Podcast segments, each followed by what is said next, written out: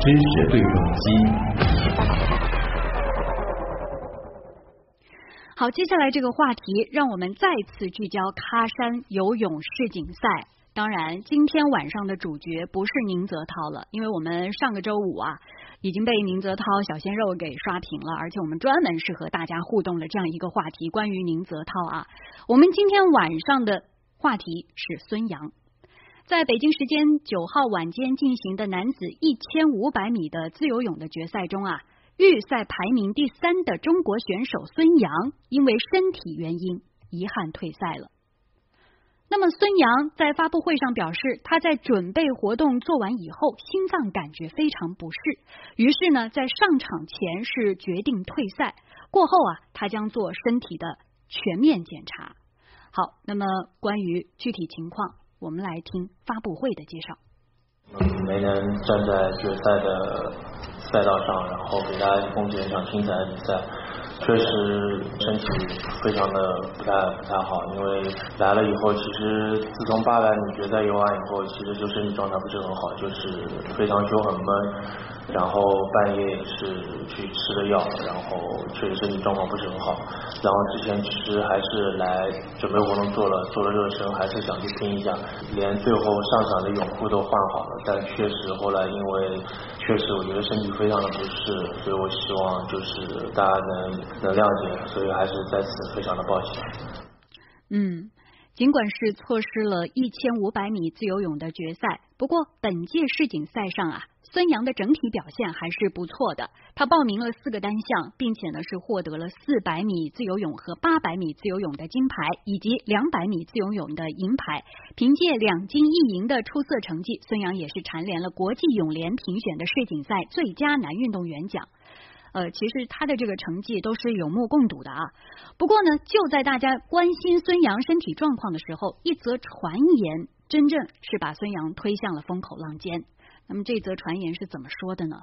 有外媒报道称啊，孙杨在周日早上进行训练的时候，与一名巴西女选手发生了肢体冲突。训练能发生肢体摩擦，而且呢，还是说是和一位女运动员。那么这事儿有点蹊跷了，到底怎么一回事儿？我们一起来听《新民晚报》前方记者发回的报道。那么按照巴西媒体的说法，就是说在早上热身的时候呢，那位女运动员身高只有一米六十九，可能是挡住了孙杨的道，然后呢，孙杨就去抓了她的脚，然后这个女运动员呢就跟他吵了起来，孙杨就用手指着她的脸，声音越来越响。然后呢，巴西队的教练也围了过来，围了过来之后，孙杨跟巴西队的教练有了肢体的冲突推搡，巴西队的教练就将此事上报给国际泳联，就投诉了孙杨，国际泳联的官员就陪着孙杨的教练或者说是游泳队的可能一些官员吧，就跑到巴西队这边来向他们进行了道歉，那巴西队也接受了道歉，巴西队也承认说这件事情跟孙杨的退赛毫无关系。但是不管怎么样，这样的一件事情在国际媒体看来是上升到了一个道德的高度，因为对方是一位女运动员，而且呢，呃，国际媒体还认为说这个道歉并不是孙杨本人去道歉的。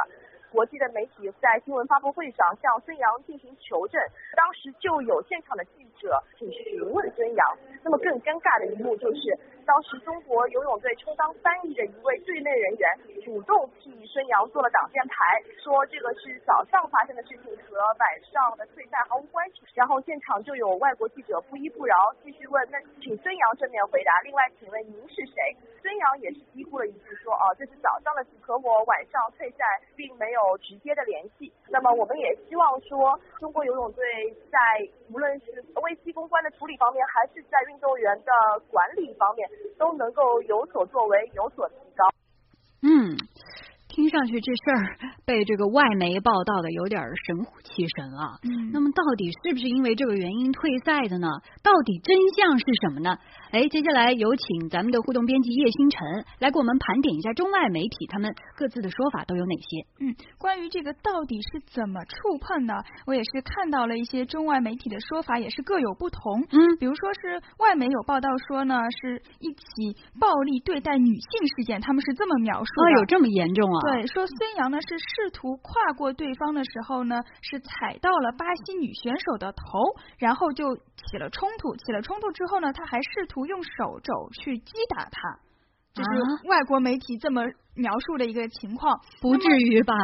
在社交媒体上呢是这样子说的，说是这位巴西女选手呢是已经没有比赛了，她在那里训练是为了备战下一周的巴西国内的比赛。那孙杨说呢，双方冲突是因为对方先动的手。呃，具体怎么情况也不太清楚。那还有很多围观的群众，包括像意大利队的教练莫里尼，他是在自己的社交平台上说啊，他说，呃，我是向中国教练打听过情况，他们告诉我呢，孙杨是在泳池边滑倒了，然后头部被撞了。那中国队的队医是表示，此时是不能冒险参赛。啊，各自的说法都不一样啊。对于这个传闻，那么这件事儿的关注点呢，无疑是超过了孙杨因为心脏病退赛的啊这样一条消息。那么同时呢，孙杨这一次获奖 MVP 也是招来了不少黑他的言论啊，包括此前说他无证驾驶啊，还有相关的教练风波呀、禁药事件啊等等等等这些事儿又一一被扒了个遍。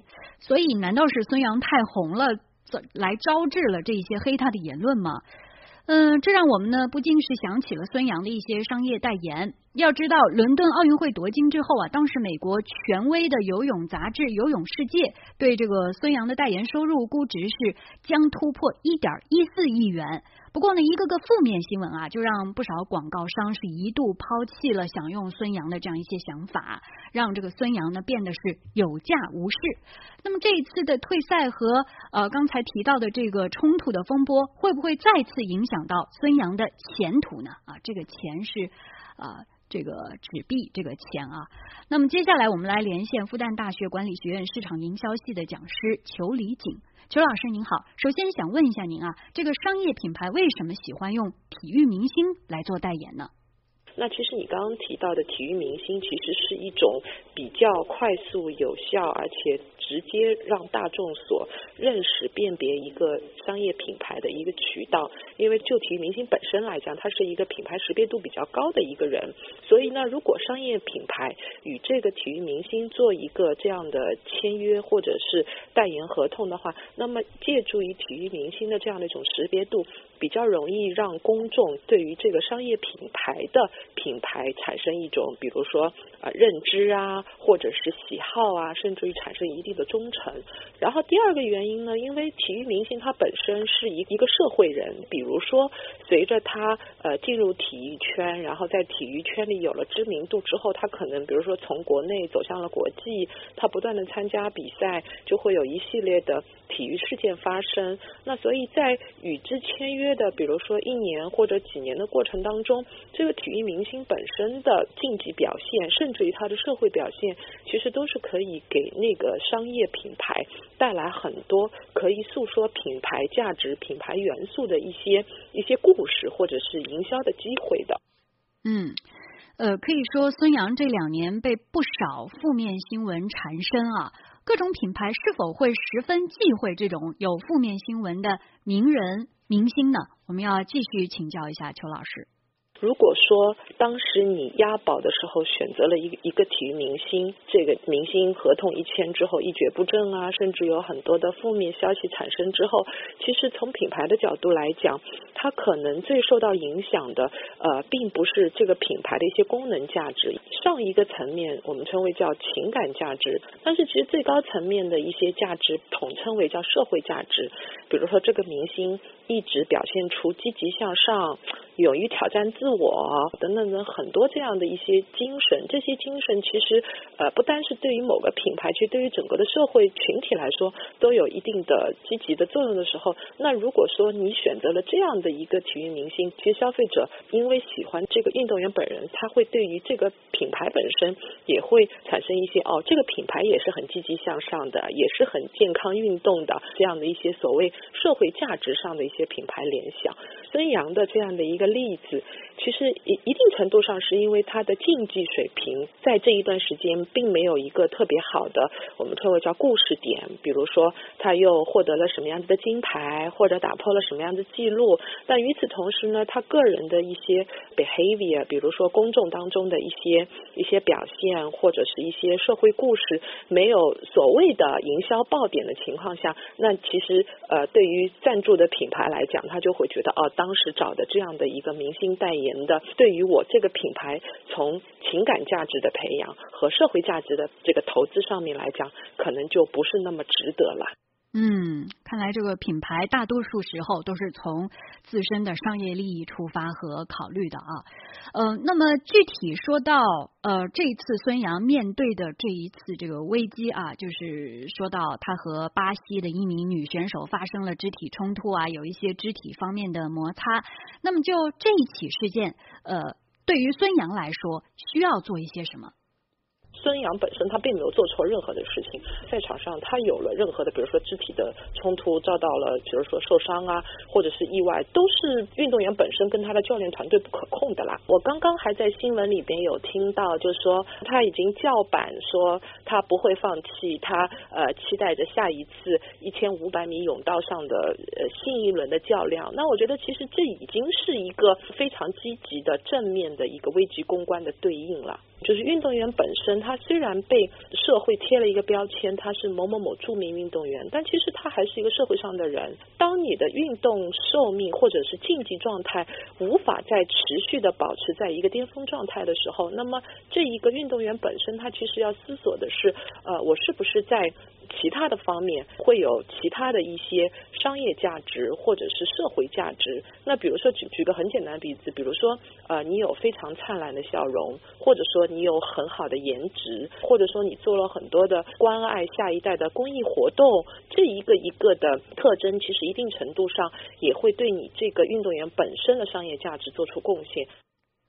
嗯，好的。其实我宁愿相信这个孙杨这次应该是躺枪了啊，希望他不要受到这次负面新闻的影响，还是继续走好自己的这一条路啊。好的，这个话题呢，我们就暂时先聊到这儿。接下来这个话题，我们把视线转向英国伦敦。